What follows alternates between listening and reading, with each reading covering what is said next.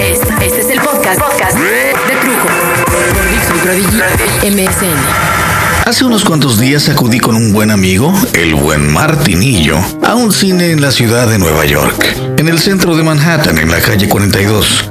Fuimos a ver una película que me llamó la atención desde su promoción y el tráiler que te cuelgan en muchas de las páginas pertenecientes a las salas de cine o de la cadena de salas cinematográficas. A Guide to Recognizing Your Saints. Con una traducción cercana a una guía para reconocer a tus santos escrita y dirigida por Dito Montiel. Las actuaciones principales son de Robert Downey Jr., mundialmente conocido por su extraordinario personaje de Julian Wells en la película Less Than Zero, menos que cero, donde coprotagoniza el filme dando vida a un estudiante de preparatoria que está sumido en el oscuro mundo de las drogas y los males que, las drogas acarrean hasta que lo llevan a la muerte. Esta película fue eh, estrenada en 1987, aunque eh, la primera película de Downey Jr. la realizara en 1970 como un actor infantil, haciendo el personaje de Poppy. Shia LaBeouf, Chaz Palminteri y la primera actriz Diane West. Una película que cuenta desde el punto de vista del narrador la vida interna y las vidas que de alguna forma dependen de este para surgir en sí como una, como una trama en sí la vida del escritor y director Dito Montiel, su familia, sus amigos y su antigua novia. Fuera de los vericuetos de esta historia, este es un film lleno de, de emociones y de sensaciones eh, retratadas, con un realismo maravilloso, verdades que se enganchan con las melancólicas realidades de, pues de cualquier persona en el público que se encuentra lejos de sus, de sus familiares o de sus amigos de la infancia, que te identifican con alguno de los personajes en esta película, ¿no?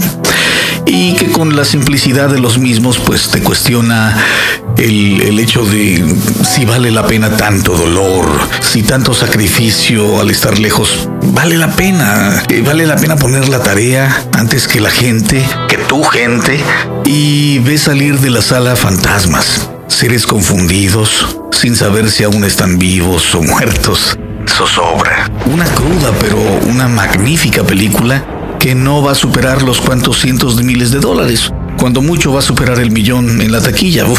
Cuando mucho.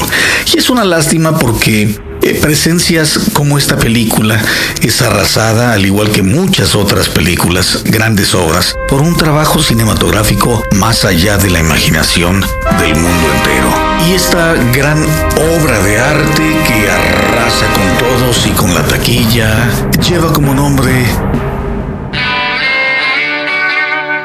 Jackass número 2. Sus protagonistas, bueno, son muchos, sus coprotagonistas son Jason Weeman Acuña, Spike Jones, Van Marguera, Steve O, Ryan Dunn, el famosísimo, el famosísimo Johnny Knoxville, John Waters, Dave England, Preston Lacey, Chris Pontius y la dirige, bueno, si se puede llamar dirección a esta madre, Jeff Tremaine. La verdad, yo me rehusé definitivamente a ver la primera. Jackass. Y me rehusé terminantemente siempre a ver el programa de televisión producido por MTV.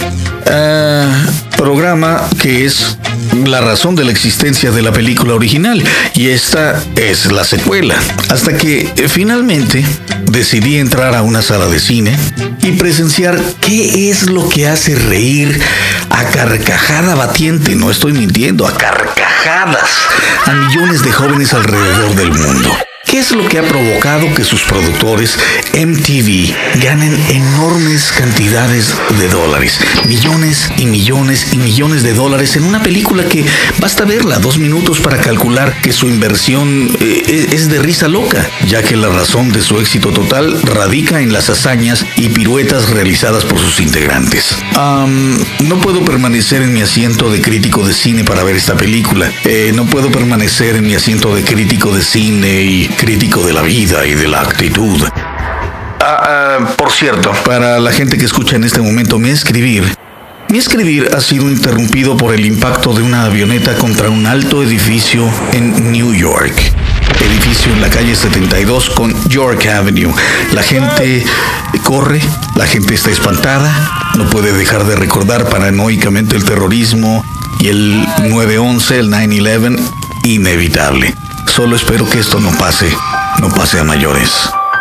Pero regreso a cosas más trascendentes como la película Jackass Number 2 y el cómo este mundo que presencia aviones chocar contra edificios en reacción a pueblos ofendidos por otros que caen en sus tierras y los someten por el solo pecado de tener petróleo en sus territorios. Un Estados Unidos de Norteamérica que amenaza construir una, una muralla, como la muralla china en la frontera con México para evitar que se le sigan pasando las cucarachas mexicanas y que si llega a ser una realidad, imagino que utilizarán mano de obra mexicana para sacar adelante la obra con costos menores, ¿no?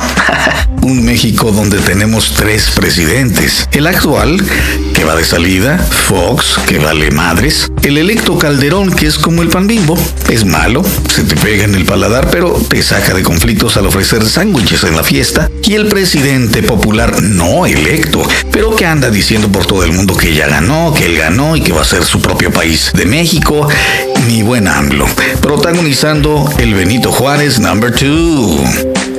En esta realidad cabe por supuesto Jackass 1, 2, 3, 4, muchas, muchas secuelas más.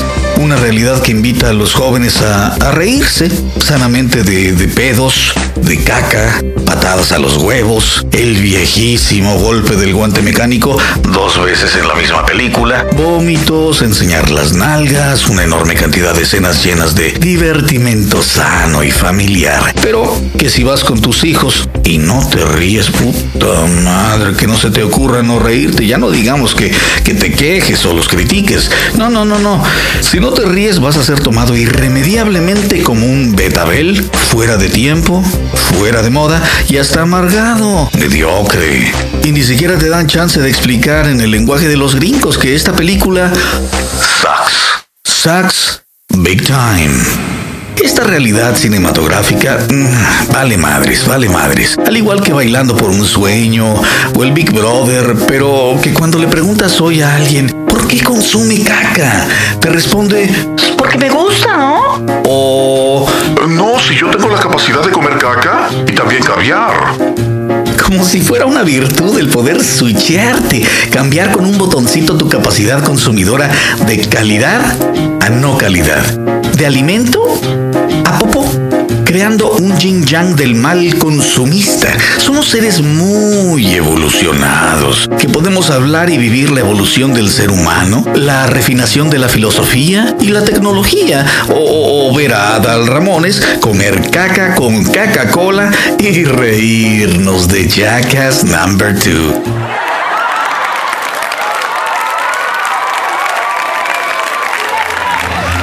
Ay, no, no, no, sí, la verdad.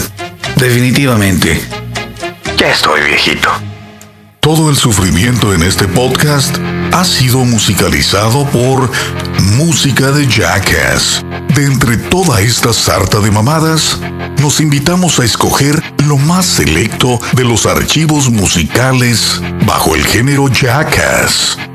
Del grupo Green Day. Letra y música de Billy Joe Armstrong. Escucharemos Boulevard of Broken Dreams.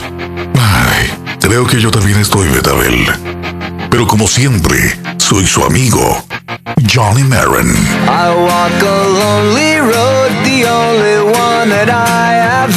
known.